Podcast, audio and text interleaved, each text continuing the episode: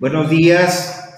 saludamos con mucho cariño a toda nuestra creciente audiencia. Ángel Verdugo desde la Ciudad de México. ¿Cómo estás, Ángel? Muy bien, muy bien. Listo para entrarle a la irreverencia. Listo. Ande, ande, vamos entrando a la irreverencia y su servidor, Plácido Garza, que le saluda desde estas bárbaras tierras del norte que cada vez se vuelven más inhóspitas en materia electoral, mi querido Ángel. El ambiente está muy efervescente por acá. Yo creo que allá en la Ciudad de México debe de estar algo parecido y con la venia tuya y con el permiso de nuestra muy, muy querida audiencia, ¿Qué te parece si abrimos fuego con el tema de federalismo y democracia? ¿Te parece, Ángel? Me parece muy bien, sobre todo porque es un tema con fuertes raíces históricas desde el siglo XIX. Adelante. Perfecto.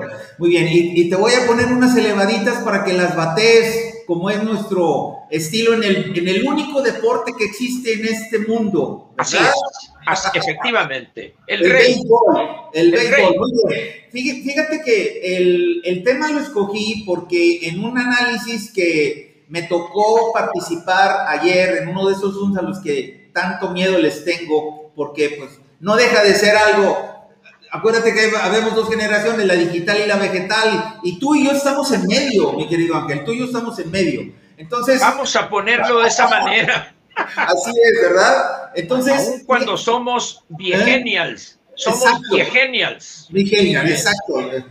Muy buena. Entonces, yo, yo, lo que les decía y que, y que provocó que de alguna manera hubiera ahí una, una reacción en contra, este, a la que ya me estoy acostumbrando cada vez más, decía, tenemos un gobierno autoritario por una sencilla razón. O sea, eh, eh, la premisa es que es un gobierno muy autoritario. Yo decía, el problema es que tenemos un gobierno autoritario porque tenemos un pueblo sumiso, dejado, obediente y facilito. La razón es bien sencilla. Eh, nosotros nos quejamos de que López Obrador es autoritario y que cada vez está acumulando más poder. Bueno, pues eso nos pasa precisamente por ser tan dejados.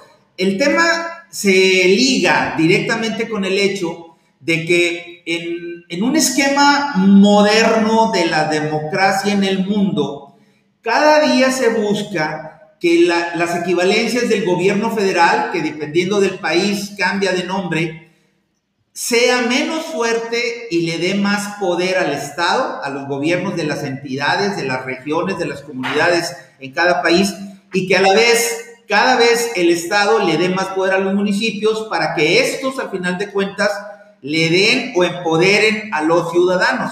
Que en México la ciudadanía en estos momentos, en la víspera de las elecciones históricas que se nos avecinan, está muy disgregado y que de, unos, unos tira para un lado y otros para el otro buscando liderazgos, eso es otra cosa completamente diferente. Entonces, fíjate que a una pregunta muy específica que me hacía un, un estudioso del IPADE ayer, yo le decía que a lo mejor lo iba a contrariar, y sí lo contrarié, porque le digo, yo estoy observando mucho más de cerca lo que pasa en, los resultados, lo que va a pasar en los resultados de las elecciones para alcaldes, porque me da la impresión de que los municipios deben hacer hasta donde pueden y lo que no puede hacerlo el Estado.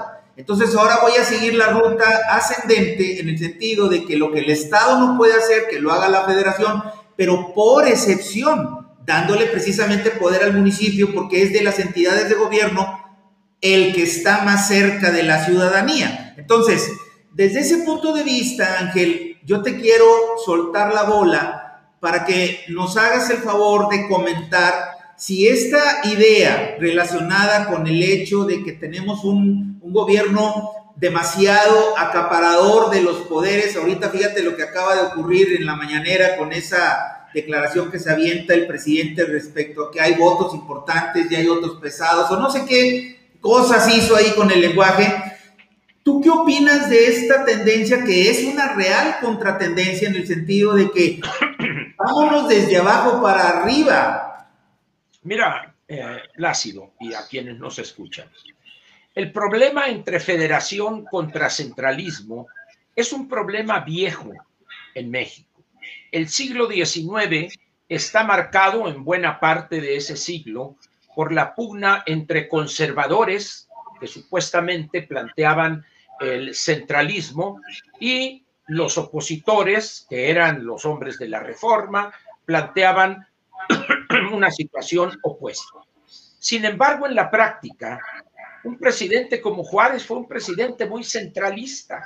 No se diga don Porfirio, que duró 33 años, con un interregno ahí de cuatro años de su compadre, pero cuando se hace la revolución y viene la nueva constitución, los políticos que surgen de ese movimiento se dan cuenta que el centralismo es muy bonito.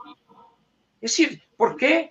Porque tienes el control en un puño y se generó un vicio perverso que era el gobierno unipersonal que controlaba el legislativo, el judicial y, evidentemente el ejecutivo.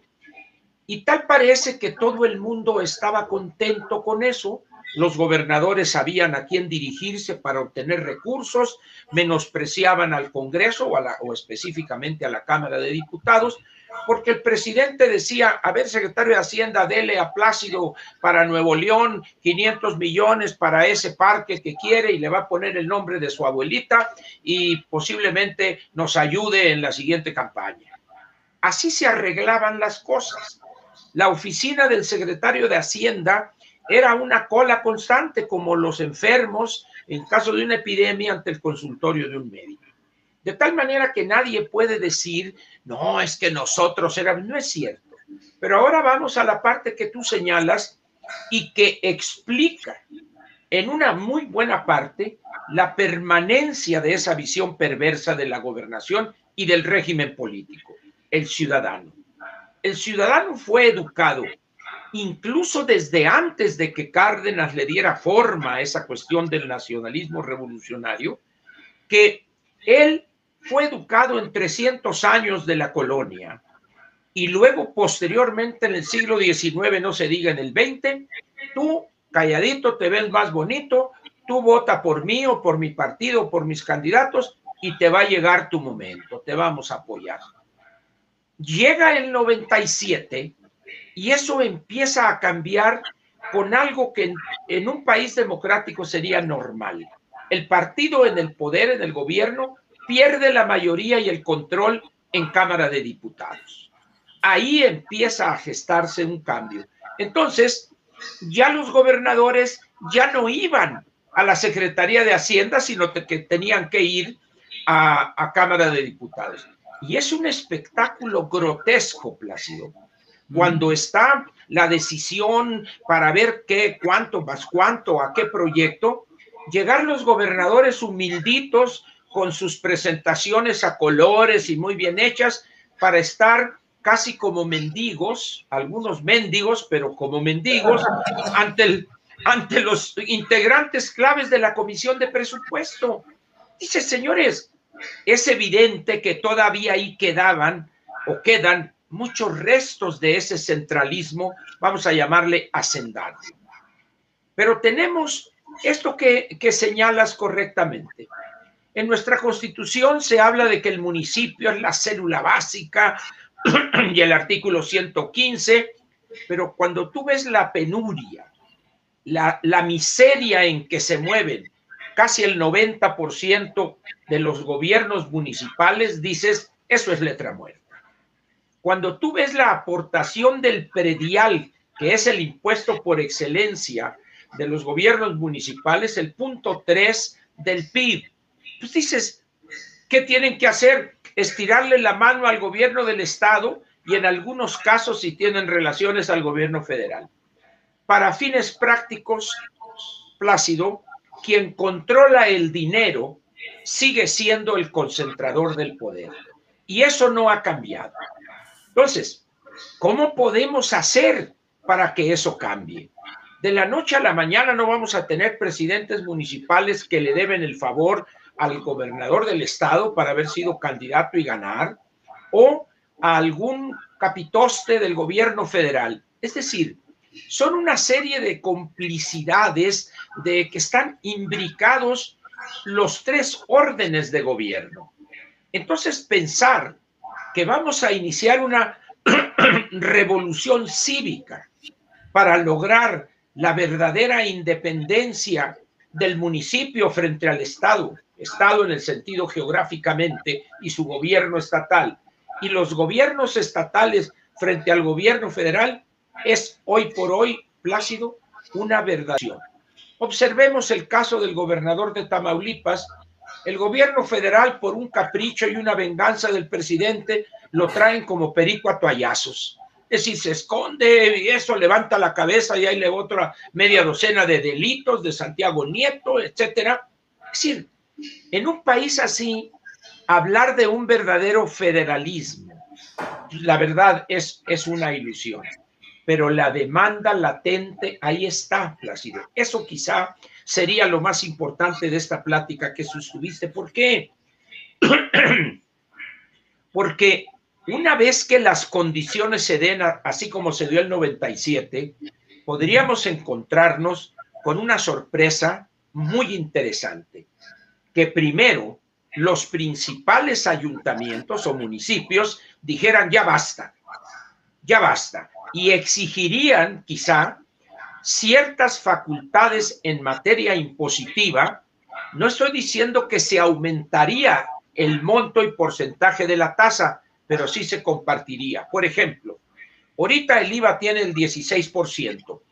¿Qué te parecería que de ese 16, el 3% fuera para el gobierno estatal y el 3% para el gobierno municipal, por ejemplo, el contribuyente seguiría pagando el 16%, no más que una parte importante se quedaría en el lugar donde es generado ese impuesto.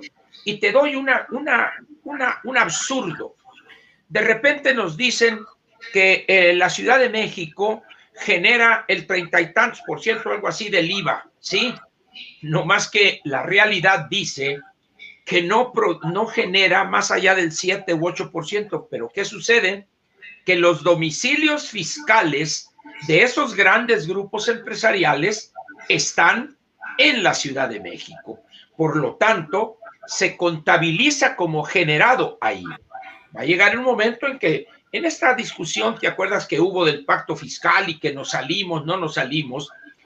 Mi opinión es que enfocaron mal el asunto porque era una cuestión política para prestigiarse los gobernadores.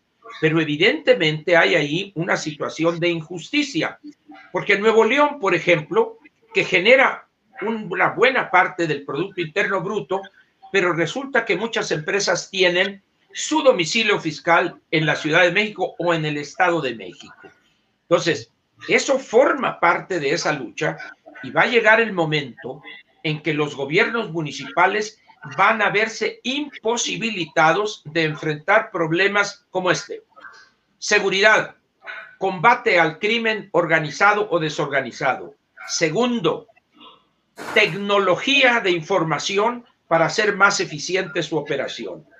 Tercero, infraestructura municipal, agua potable, drenaje, tratamiento de aguas negras para proteger el ambiente y no seguirlo dañando de tal manera que van a decir, yo, yo no sé quién en su cabecita loca y madura aspiraría a ser presidente municipal en una situación como esa, donde sabe que no va a tener un quinto, porque el gobierno del Estado le va a cabilosear, como decimos allá, los dinarios y el gobierno federal al gobierno estatal. Estamos en un círculo vicioso, como el perro que se está buscando morder la cola, pero para eso se requiere que el ciudadano diga basta.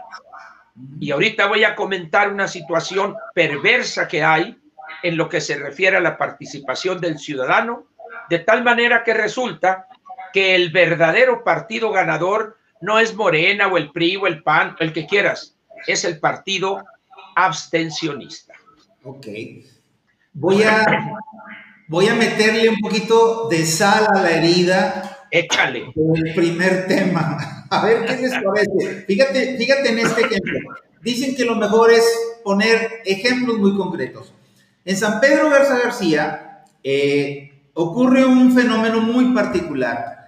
Eh, Miguel Treviño, el alcalde independiente, y déjame que haga la, señal de las comillas, apenas llega, desmanteló una red presupuestal que le daba a las juntas de vecinos aproximadamente 400 millones de pesos al año para que los propios vecinos administraran ese dinero en el más puro y químicamente puro sentido de federalismo que existe. El municipio va a hacer que el ciudadano ejecute la obra que nadie mejor que el ciudadano sabe que se necesita. Hasta ahí vamos muy bien. 400 millones de pesos. En la primera sesión de Cabildo de Miguel Treviño en San Pedro Garza García, las pocas aplaudidoras que pululan todavía en ese Cabildo, derogaron ese principio, desmantelaron completamente la red presupuestal que le daba precisamente a los vecinos de 50 colonias el privilegio de poder decidir, estos, estos dineros los voy a utilizar en lo que nosotros sabemos que se necesita. Ahí se rompió de manera brutal y perversa, como dices tú, el principio esencial del federalismo radicado en el municipio, porque le negaron al ciudadano la posibilidad de ejercer el derecho que tiene, como se dice propiamente dicho, el, el ciudadano haga lo que pueda y lo que no pueda que lo haga el municipio que el municipio haga lo que pueda y lo que no, que lo haga el Estado. Y que el Estado, a su vez, lo que no puede hacer, pues entonces lo manda, pero por decisión, no por regla. No por regla. Entonces, fíjate cómo ese elemento que estoy tocando en este momento, que tú muy este, ampliamente acabas de desarrollar, al que yo le llamo precisamente federalismo y democracia, se puede llegar a convertir en un factor de decisión para los electores en el caso específico del municipio. Ese, esa entidad a la que yo le estoy dedicando especial importancia en mi observación y en el análisis, porque ahí es donde está radicada precisamente la base del federalismo y de la democracia que México necesita en estos momentos. Entonces, a las preguntas que nos están haciendo en este momento la, gente que nos hace el favor de seguirnos, yo les diría, creo que la pregunta que más me han hecho en las últimas dos semanas es ¿cuáles, ¿cuáles son los elementos de juicio que puedo llegar a tomar a la hora de que me encierro en esa gran soledad de minutos que es la urna electoral? Y yo les diría, piensen primero en el municipio, pues porque es el primer elemento en donde tú tienes la posibilidad de decidir. Y analiza quién de los candidatos es el que realmente está metido en la línea de darte decisión, y no solamente decisión, Ángel, porque el elemento de la decisión sin el presupuesto, pues es nada. La decisión y la lana para que tú puedas decidir en tu propia colonia sin rendirle cuentas más que a tus propios vecinos el factor. Y ahí, desde mi muy particular punto de vista, está uno de los, de los elementos que le podrían dar al electorado una, una decisión muy analítica respecto por quién votar. O sea, ¿quién te permite en el momento de tu, de tu, programa, de tu programa de trabajo dar esa posibilidad? Y por esa línea es por donde tú te podrías ir. ¿Cómo ves esto, Ángel? Muy bien, pero además ha habido experiencias ya en este país en esa dirección. ¿Te acuerdas tú bien del programa Solidaridad? ¿Te acuerdas que se convocaba a los vecinos, a los eh, eh, que vivían en un, pueblo, una ciudad pequeña, a que dijeran qué obras y participaban en eso. Posteriormente se tergiversó, se utilizó de otra manera, etcétera. Pero ¿qué es lo que pasa con eso que dices? Los primeros que te van a brincar van a ser los beneficiarios de esa situación. El gobierno federal va a decir, oye, yo capto yo establezco impuestos, concentro y recibo todas las mentadas, todos los insultos, porque cobro muchos impuestos. Perfecto. Entonces, y el gobierno del estado va a decir, ah, momento, yo establezco en el Congreso del Estado las tasas para el impuesto predial, etcétera, etcétera. Y ahora resulta que el municipio va a ser el ganón. No. De ahí la importancia de transferir potestades fiscales.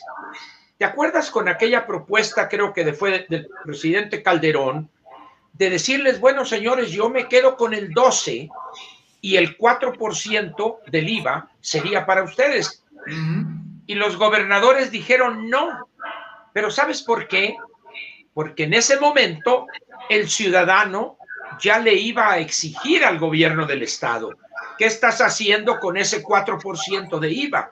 Entonces dice el gobernador, no, no, no, no, a mí no me metan. Allá es el que cobra. Entonces, estamos pues ante una situación donde el principal obstáculo va a ser para romper esa centralización de los beneficiarios de la misma. Y no hay suicidas políticos, mi querido Plácido, y van a preferir seguir manteniendo esa situación que yo llamo perversa. Es perversidad pura. Entonces, si dejamos por, por, el momento, por el momento, por la paz, ese tema, te voy a, te voy a dar otro tema que está tan caliente como el hecho de que una decisión de recorte presupuestal dictada directamente por López Obrador para beneficiar uno de sus proyectos emblemáticos como es el disque aeropuerto este, Felipe Ángeles, le está dando en la mera maceta a la industria turística nacional por la degradación a nivel 2 que acabamos de sufrir por parte de las autoridades internacionales de aeronáutica civil.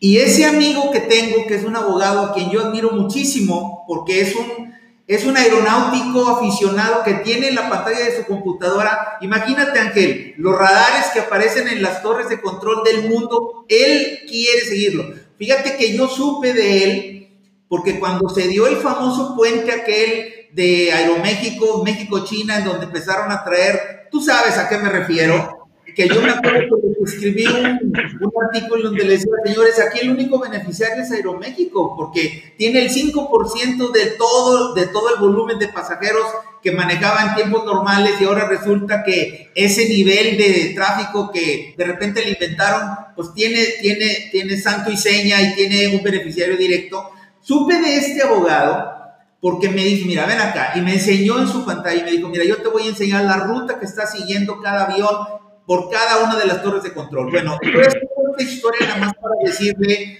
a, la audiencia y decirte a ti, este, mi querido Ángel, que la fuente es 100% fidedigna.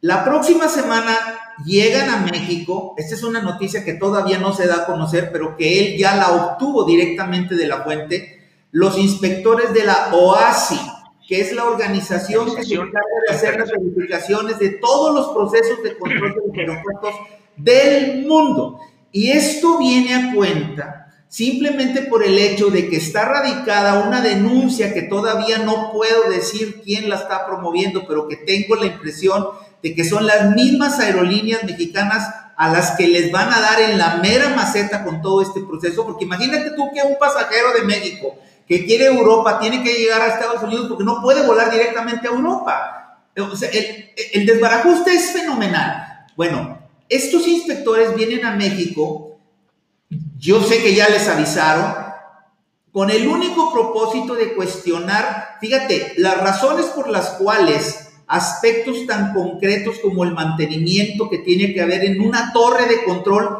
no se ejecutaron en su debido tiempo habiendo presupuesto para ello. Yo, yo tengo mucho interés de ver cómo van a reaccionar las autoridades de la Secretaría de, de, Comunicaciones y Transportes, el mismo presidente, cómo va a justificar que para poderle dar dinero a sus proyectos emblemáticos, hizo lo que ningún presidente de adeveras debería de hacer, sacrificar la mina de oro del factor económico de un país como México, que es la industria turística.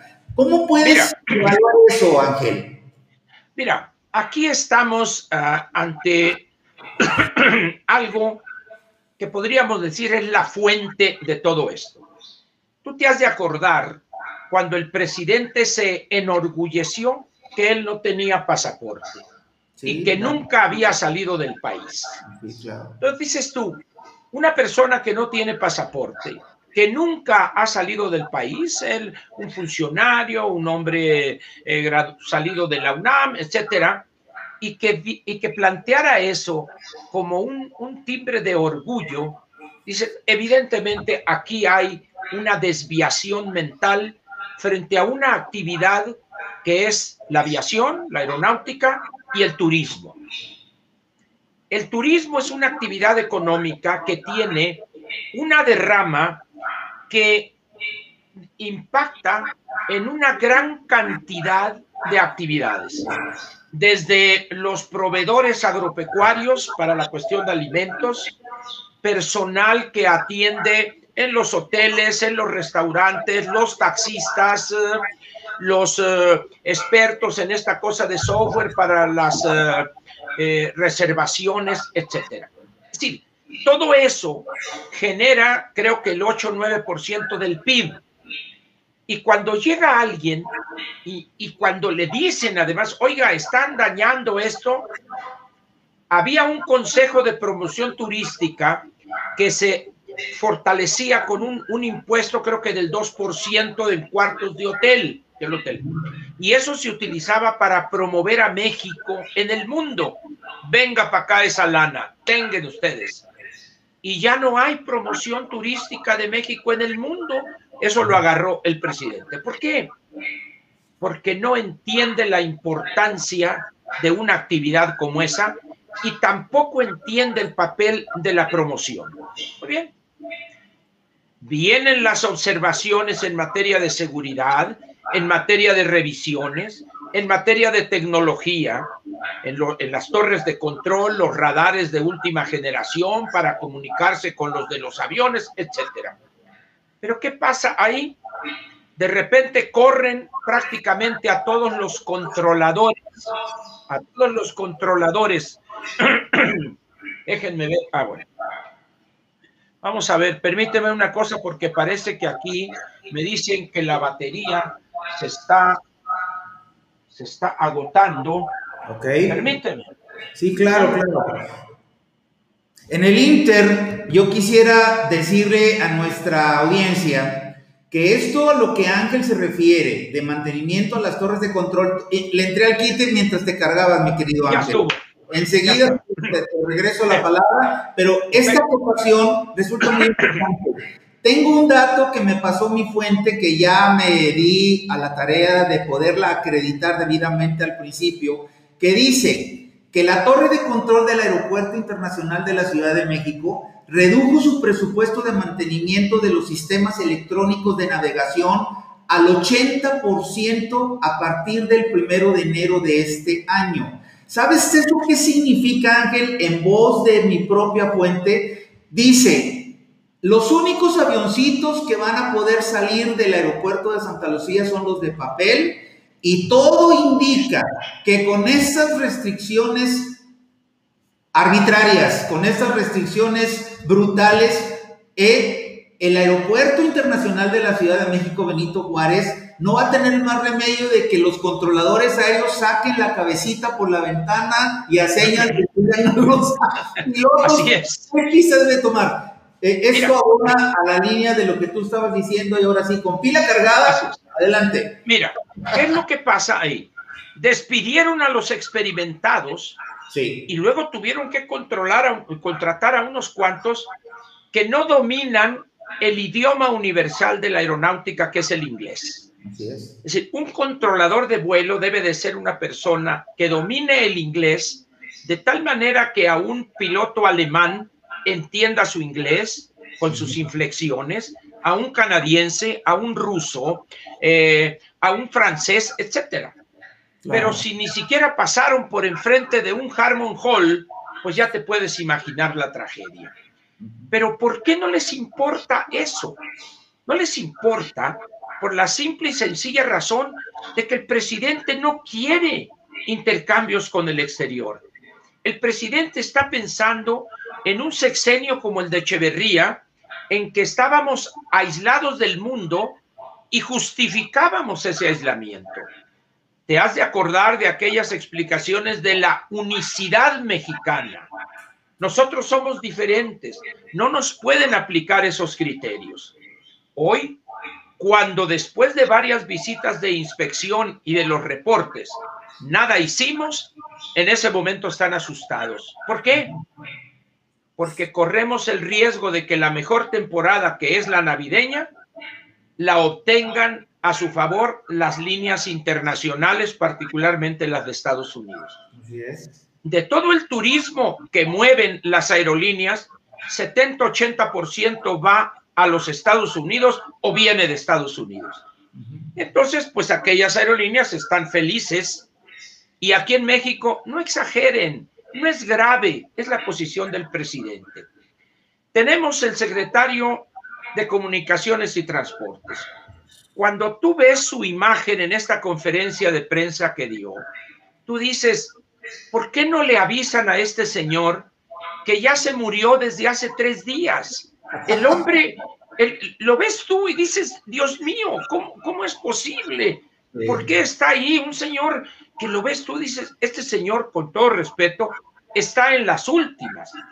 Tú requerirías ahí a un hombre movido, un hombre dinámico, que estuviera hablando con el de la FAA de Estados Unidos, con los pilotos, con esto. Y este señor ahí, no, esto estamos hablando con las aerolíneas, y chuchopita, chuchopita, el chocolatito. Se parece al Tata Arbizu, quiero mi cocol. No más falta que pida eso. no es posible eso, Plácido. Pero ¿por qué sí es posible y lo es? Porque al presidente no le interesa eso. Le interesa derramar cientos de miles de millones de pesos para fortalecer sus clientelas existentes y aumentar el número de clientes en otros sectores. Esa es la única prioridad. Y volvemos a lo que tú señalabas en cuanto a la responsabilidad ciudadana. ¿Qué requiere el ciudadano para entender ese desprecio del presidente hacia problemas ingentes de sus gobernados. ¿Sabes tú que no han pelado, como se dice coloquialmente, a las, a los, a las familiares de las víctimas del accidente del metro? Los han amenazado, bueno, si usted hace esto, entonces ya no le damos, ¿no? Y, y a ver, demuestre que usted estaba ahí y esto. Ahorita ya nadie habla de ese accidente ya no, ya estamos en otra cosa, que si las escuelas, que si esto, y luego el presidente, hoy en la mañana, hace rato en la mañanera, es que hay votos que cuentan, pero hay votos que pesan. A ver, ¿cómo es posible que usted, que dice que ha luchado toda su vida por el respeto del voto, me diga que hay votos que pesan, que serían los camajanes, y hay votos, pues ahí se cuentan, pero me interesan los otros. En la democracia, Plácido, por más imperfecta que fuere, los votos todos valen lo mismo y se deben de contar todos con transparencia. Pero el presidente de manera involuntaria exhibe su carácter autoritario de negociar con esos poderes fácticos cuyos votos pesan. Eso es hacerle un daño a la democracia pero el presidente nunca ha sido demócrata, menos va a apoyar a los gobiernos municipales y a los gobiernos estatales. Lo que quiere él es quitarles, quitarles facultades y quitarles recursos para él utilizarlos y presentarse como el Santo Claus que va repartiendo regalos en la noche navideña.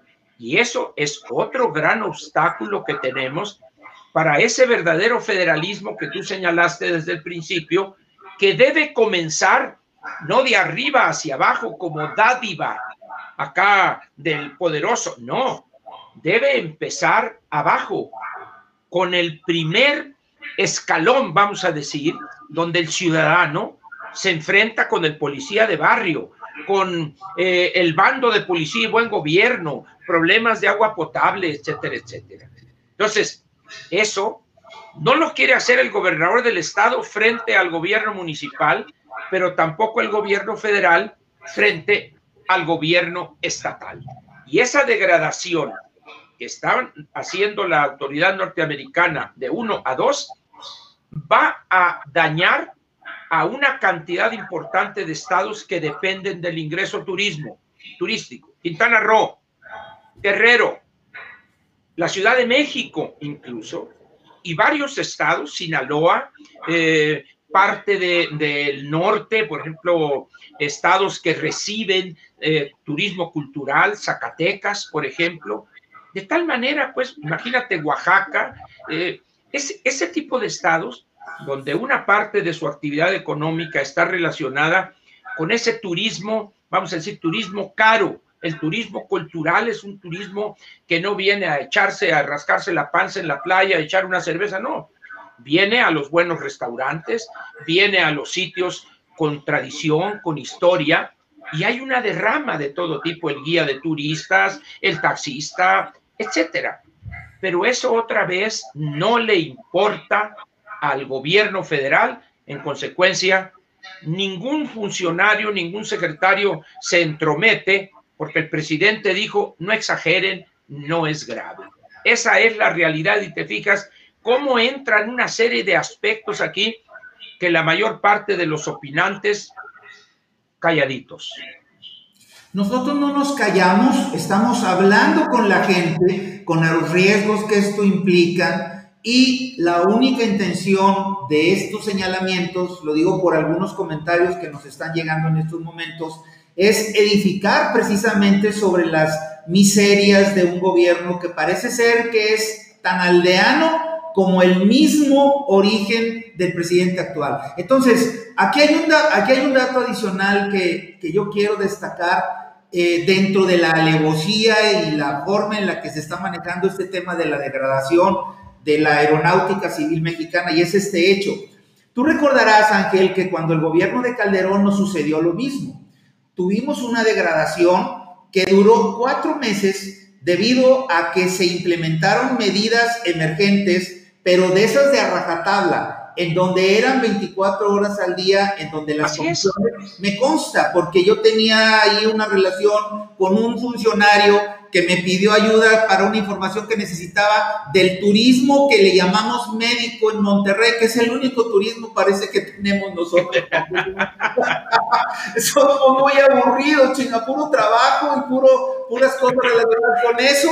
No tenemos la riqueza cultural que tiene. Y fíjate, antes de que se me olvide, en la lista de los estados que acabas de mencionar como eh, damnificados de esta medida relacionada con la degradación de la aeronáutica civil mexicana, de los estados que mencionaste, Guerrero, Oaxaca, son de los que menos aportan al PIB nacional, precisamente porque lo único que generan es turismo. Es lo único que generan. Así es. Quiero saber qué va a pasar con esos estados, quiero saber cómo van a reaccionar ante el hecho de que el flujo turístico que ya ahorita en estos momentos, según los reportes que estoy leyendo de mi fuente, ya se redujo en dos días, Ángel, en dos días, en un 43% de Estados y la Unidos. y la cancelación, y la cancelación de reservaciones que se tenían. ¿Por qué? Porque dice, oye, se van a cancelar estos vuelos, no va a haber vuelos. Normalmente en la temporada alta se generaba vuelos extraordinarios con esta degradación está eso prohibido. Nuevas rutas tampoco, nomás con lo que tienes y nada más. Entonces, todo esto es producto de esa abulia, de, de esa renuencia a entender que el país es diverso, no solo en los grupos sociales, sino también en actividades económicas. El presidente eso no lo quiere deja tú entender, no quiere escuchar, él no quiere oír ni siquiera eso. Y los funcionarios callados. ¿Por qué, Plácido? Porque en el momento en que planteen ese tema incómodo, en ese momento, como dicen en mi tierra, a dos yemas, a dos yemas, vas para afuera. Entonces tenemos un gobierno de zombies, muertos vivientes, Plácido.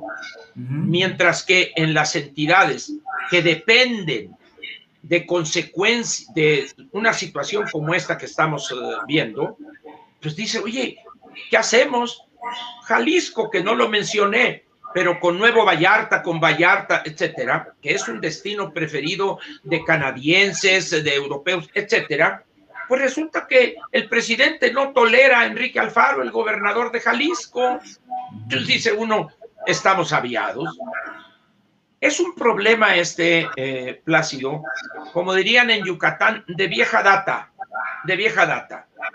En esas condiciones, dice uno, pues esto que tomó cuatro meses en 2010 que tú señalaste, prácticamente aquello fue construir un cuarto de guerra y estar en esos cuatro meses 15 reuniones importantes de alto nivel con las autoridades norteamericanas y a los cuatro meses recuperamos el nivel 1. Hubo presupuesto, hubo decisión, mejoramiento de tecnología y contratación de personal que se requería. No más que pues ese fue con un presidente neoliberal, Felipe Calderón. Digo, esas son las, las, la situación y vas a ver aquí, ante eso, no es grave, no exageren. Como dijo el presidente, los medios están exagerando la violencia. Pues que le digan eso a una viuda, a hijos de un padre que fue asesinado en esta o en este o en aquel municipio. Es increíble la crueldad, la frialdad humana del presidente frente a este ambiente de violencia exacerbada, porque gozan de una impunidad casi total los delincuentes organizados o no. Es cierto. Y hay un dato, hay un dato que todavía agrava la situación por esto que voy a comentar enseguida. En la misma información que me tocó desmenuzar anoche para preparar el programa relacionado con el tema específico de la degradación de los vuelos internacionales hacia México y de México, sucedió un dato importante. Hubo un grupo de empresarios, precisamente de la ciudad capital de Oaxaca, que crearon una especie de statement, una postura oficial por parte de los pequeños y medianos empresarios afiliados a Coparmex en la ciudad de, Oaxaca, que decía que no podía ocurrir en el peor momento esta decisión de las, de las organizaciones internacionales que controlan la aeronáutica civil internacional, porque cuando se empezaban a ver los visos de una recuperación sanitaria, nos cae, así lo dicen en su statement, nos cae un verdadero castigo que nos aplasta. Y fíjate la palabra que utilizan en el, documento que me enviaron, nos desmoraliza. esa palabra es terrible, porque yo creo que pocas cosas le pueden suceder al ser humano que alguien lo desmoralice, porque prácticamente cuando estás luchando por salir, haz de cuenta que estás luchando por salir adelante para ya logarte y alguien te está jalando para que no hagas. Abajo. ¿Cómo, explicarse eso, Ángel? Bueno, otra vez, la visión de un presidente que no le interesa que México se incorpore a la globalidad, de un presidente que no tiene el menor interés que el mundo tenga presencia en México y que México tenga presencia en el mundo. Eso el presidente no lo valora, no le interesa y no toma decisiones al respecto. Simplemente deja hacer. Y esto que mencionas de la desmoralización, Plácido, imagínate tú un prestador de servicios en Oaxaca. Un restaurante famoso como esos de algunos de los que están frente a la plaza, algún otro que es famoso por sus mezcales, etcétera, que tiene que estuvo un año prácticamente cerrado, un año. Y de repente ahorita cuando apenas empieza a ver allá la luz, pensando él que era la salida del túnel, pues resulta que es un ferrocarril de alta velocidad que viene en sentido contrario. Eso es lo que representa esa degradación y esa postura del gobierno federal. Es decir, el presidente no entiende, pero además nadie se atreve a decirle, presidente, está usted mal. Y ahí pongo un ejemplo que vale la pena mencionarlo. A raíz de esto de los remanentes del Banco de México, se soltó una andanada de una jauría de ignorantes, Monreal, el senador Armenta, el mismo presidente, bueno, hasta el sedicente secretario de, Hacienda, Arturo Herrera. No, que podía haber habido remanentes. Y una persona, el subgobernador de Banco de México, el doctor Gerardo Esquivel, que además es cercano ideológicamente a este gobierno y al presidente, se atrevió con una valentía y una dignidad profesional que es de elogiarse, a decir, señores, no hubo remanentes por esto, por esto, por esto, por esto. Es más, dice, lo conveniente para el país es que no haya remanentes. ¿Y sabes por qué, Plácido? Porque el que haya remanentes quiere decir que hubo una brutal devaluación de nuestra moneda frente al dólar. Los remanentes se dan cuando hay una caída de, en la paridad, es decir, que en vez de ser 20 por dólar son 25, entonces hay remanentes al revaluar las reservas. Es tan ignorante el presidente que no, no entiende eso, pero nadie se atreve a explicárselo. Y el doctor Esquivel, repito, con una valentía y una dignidad profesional que lo honra, señores, esto es esto, poniéndole un mentiz clarísimo a la posición del presidente y de los glúteos veloces que se van a la cargada para obtener oposiciones o verse bien ante el poderoso. Voy a, voy a tocar un tema que a lo mejor por el tiempo va a ser el, el, el, último de la sesión. Sé que tienes mucha información al respecto, pero antes de tocar ese tema, yo escuché una plática que tuviste con Felipe Calderón hace, hace unos días, mi querido Ángel, en donde escuchando a Calderón hablando de los remanentes, la explicación que dio de los remanentes, yo traté de traspolarlo a López Obrador, dije, yo creo que ni en cinco vidas López Obrador podría articular la mitad de una expresión como la que Calderón nos dijo. Ese día, los que no captábamos al 100% lo que era un remanente, nos quedó súper claro. Claro.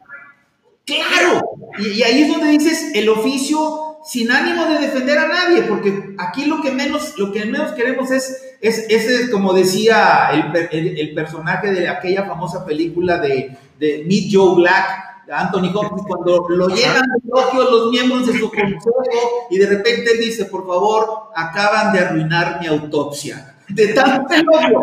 Lo que menos queremos es darle elogios a nadie, pero sí tengo que decir algo que me llamó muchísimo la atención. No fue su secretario de Economía, no fue su secretario de Patrimonio, no fue nadie relacionado con la cuestión económica. Él explicó en una mesa de desayuno en la que tú estuviste que era un remanente. Yo digo, ojalá que alguien del gabinete, ojalá que Tatiana Cloutier escuche. No, no, no, ¿qué pasó? ¿Qué pasó? Estamos, eh, o sea, este, este es un programa irreverente, pero no perdamos la seriedad.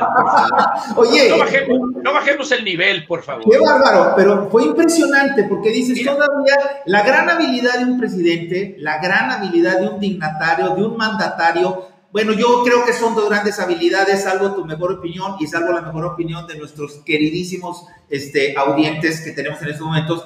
Yo le llamo que son dos. La primera es que en vez de pensar en elecciones, piense y actúe en generaciones, porque eso le da una visión de largo, de largo plazo. E, e, eso para mí, ese es un presidente, ese es un, ese es un dignatario, ese es un mandatario. Y la segunda es tener la habilidad suficiente y yo creo que esa habilidad va ligada con una dosis altísima de no egoísmo, de no narcisismo, de decir yo de todo esto no sé, pero lo que sí sé es rodearme de gente mejor que una. Y da la impresión de que la cuarta transformación está rodeada de gente igual o peor que el presidente, porque la única característica visible que tenemos hasta este momento es que sean derechos, que sean honestos, que no sean corruptos, un 10%, y el 90%, aunque sean ignorantes en el tema. ¿Qué nos espera? Lo que yo quería plantear, por último, mi querido Ángel, y espero que nos hagas el favor, como decimos acá en el norte, de darle luz a la asamblea, de que prendas el... Así decimos oye, pero no, está bien. Oye, por favor, dale luz a la asamblea, chico, por favor. Mira. Este dato que te voy a dar que nos va a erizar los pelos a los dos. Fíjate lo que te voy a platicar. Eh, los folículos picudos, como dice Grosso.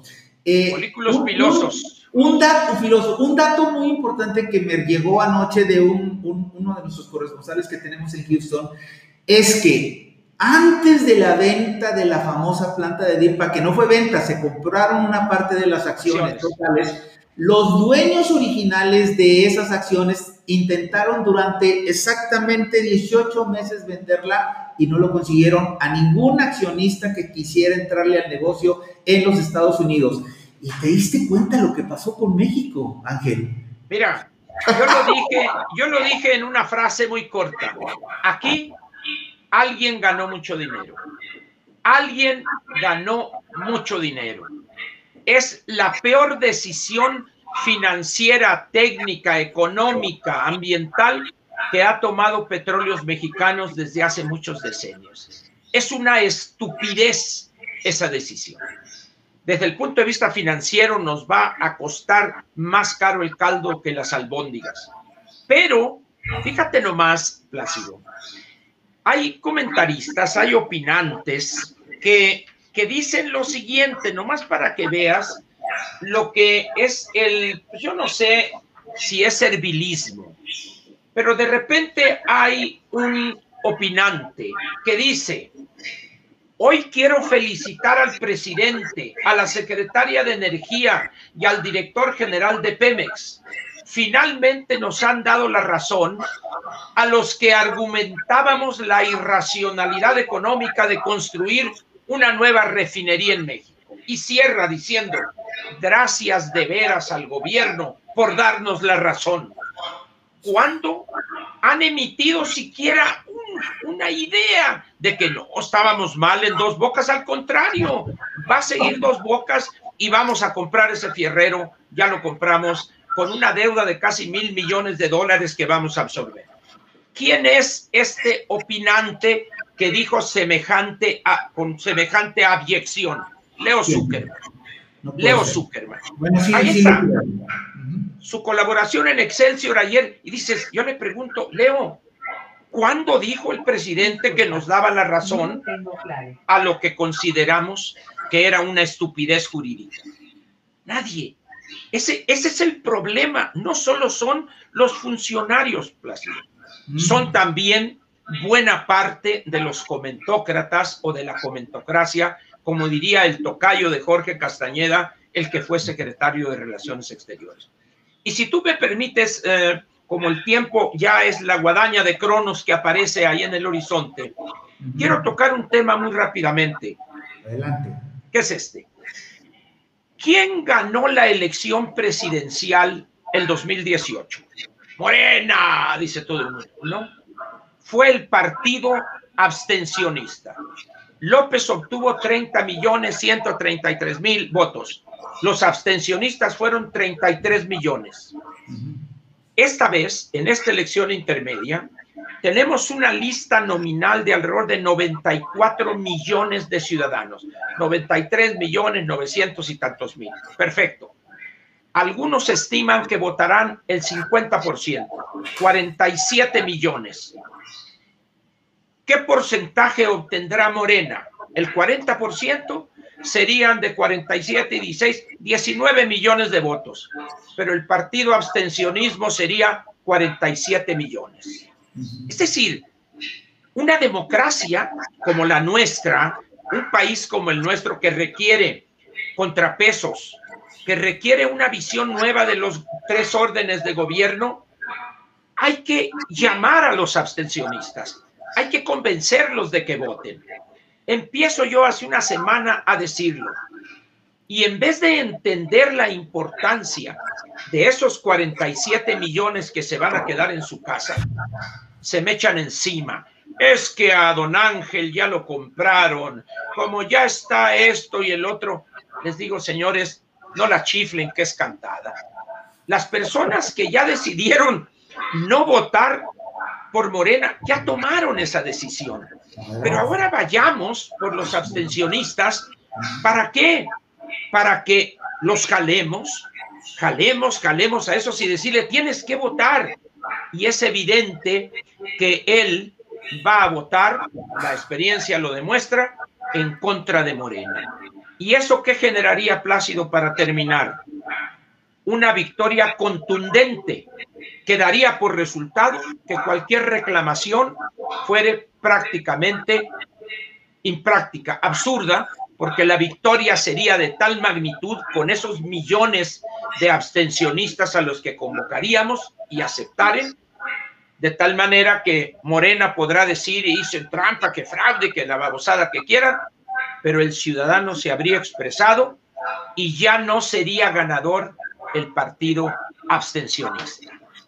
A ese partido abstencionista al que tú te refieres, mi querido Ángel, fíjate nada más lo, lo absurdo que representa una declaración como la que le escuché hace tres días a uno de los vocales de la Comisión Estatal Electoral de Nuevo León. Lo bueno es que ese pelado está nada más en Nuevo León, porque si estuviera nacionalmente, sería un, un daño de magnitudes terroríficas.